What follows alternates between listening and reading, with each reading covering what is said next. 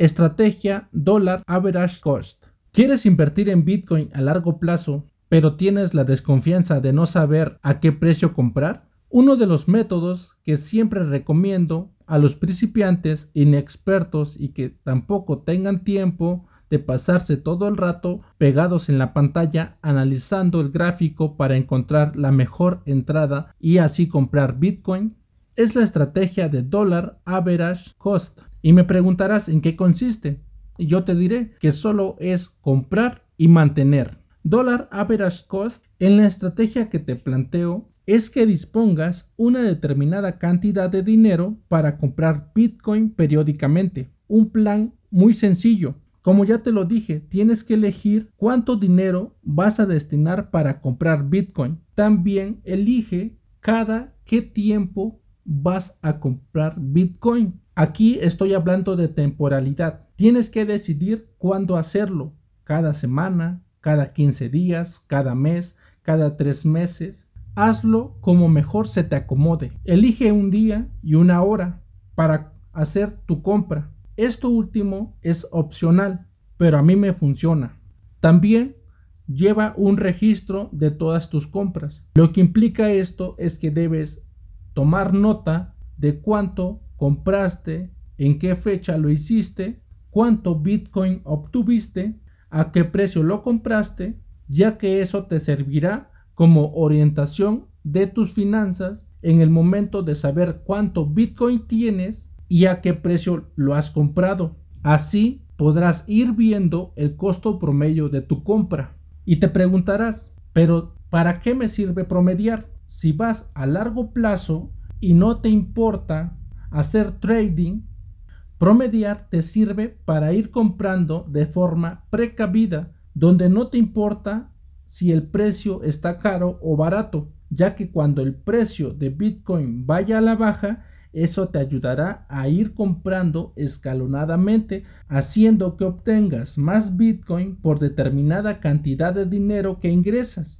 Y cuando Bitcoin retome una tendencia alcista, todas esas posiciones entrarán en ganancia progresivamente, ya que no es lo mismo tener 100 dólares y comprar en una sola exhibición Bitcoin a un precio de 10 mil dólares a que tengas un plan de Bitcoin average cost donde tú te planteas solo comprar 25 dólares cada semana. Con esto puedes tener esos mismos 100 dólares, pero ir comprando progresivamente. En la semana 1 comprarás 25 dólares de Bitcoin a un precio de 10 mil dólares.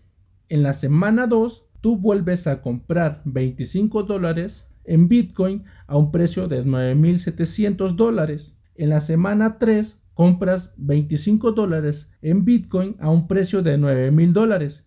Y en la semana 4 compras 25 dólares en Bitcoin a un precio de 9.800 dólares. Así completas esa misma cantidad de inversión que serían 100 dólares, los cuales te habías planteado pero con la diferencia que puedes tomar mejores precios cuando vas promediando. De esta manera combates de una forma más óptima la volatilidad de Bitcoin. Aunque puedo resaltar que en un rally alcista vas a comprar menos Bitcoin cada semana, pero toma en cuenta que no sabes cuál es el precio que tendrá Bitcoin en los próximos días. Así que si compras promediando el precio, lo único seguro que tendrás es que no te expondrás al precio muy volátil de Bitcoin. Y en el rally alcista pudiste haber comprado solo cuatro semanas a un precio de 10 mil dólares por Bitcoin, 25 dólares cada semana y no te descapitalizaste. Que si hubieras comprado con todo tu capital, digamos 500 dólares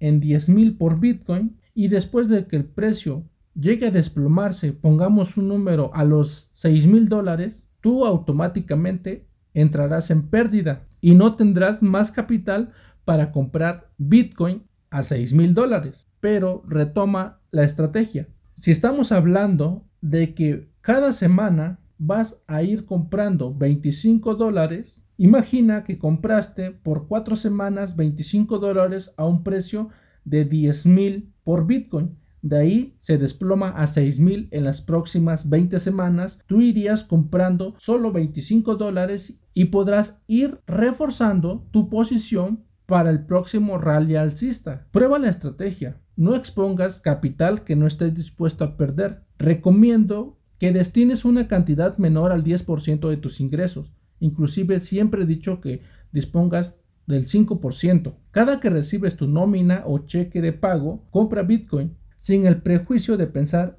en el precio al que estás comprando. Solo compra, regístralo en tu contabilidad, apóyate en un documento de Excel o una libreta dedicada aprende a promediar tus compras y manténlo, lo que en el mundo de Bitcoin le llamamos holdear o hacer hold. Recapitulando, la estrategia va a consistir en colocar una cantidad fija en una inversión determinada, o sea, en Bitcoin, de una forma regular o periódica. Habíamos dicho que tú debes de destinar, ya sea por semana, por quincena, por mes, la cantidad que tú quieras en la compra de Bitcoin.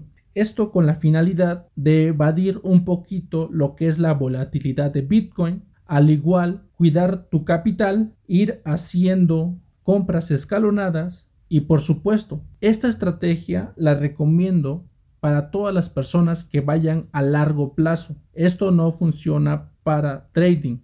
Lleva tu contabilidad, en qué fecha compraste, cuánto compraste, cuánta cantidad de Bitcoin obtuviste y al precio que lo hiciste. Suscríbete y deja tu valoración de 5 estrellas, eso me sirve para llegar a más personas.